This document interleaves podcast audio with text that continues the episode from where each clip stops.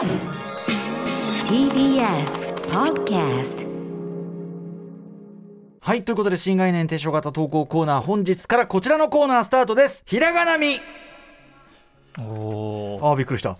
はいということで、えーね、パンツ、カルボナーラ、ピストルなどなど同じ言葉でもひらがなで書くことでだいぶニュアンスが変わる言葉ありますよね。ということでそんなひらがなで書くと何がニュアンスが変わる何かニュアンスが変わるのよね？という言葉を募集しその変化を味わう新格ひらがな味と書いてひらがなみなんですが本日あまり時間がございませんので、はい。怒涛のように1個をご紹介してごお願いします。終わりたいと思います。ラジオネームスネークさんが感じたひらがなみカタカナのうなぎ。これをひらがなのうなぎにするとなんということでしょう。おカタカナのうなぎは生きているというか生といった感じがするのに、一方ひらがなのうなぎはうな重うなぎのかば焼きといった調理済みの美味しそうな感じがします。これ全くそうですね。おっしゃる通り。カタカナのうなぎよりひらがなのうなぎの方が美味しそうじゃないでしょうか。っていうかカタカナのうなぎははっきり食い物じゃねえ感ありますよね。ちょっとぬめっとした感じが青さかい感じない？なんかもうなんなら。なんで？なんでこれ？で大体食べ物ねとなるとうなぎ白白飯のふわーっとした感じ。ひらがなうなぎ美味しそうだもんな。感じすらするよねこれね。なんでですか？カタカナうなぎ確かに。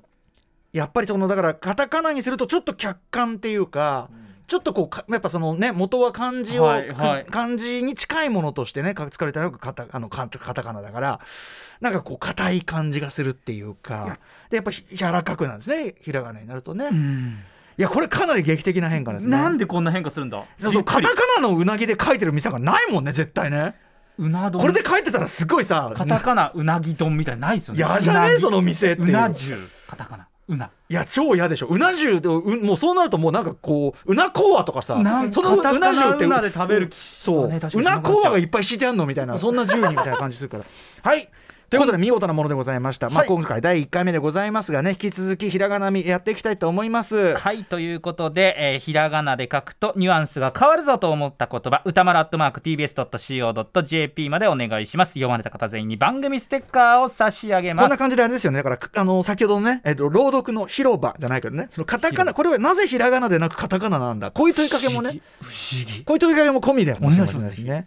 ということで以上第1回ひらがなみでした。Station. After 66 junction.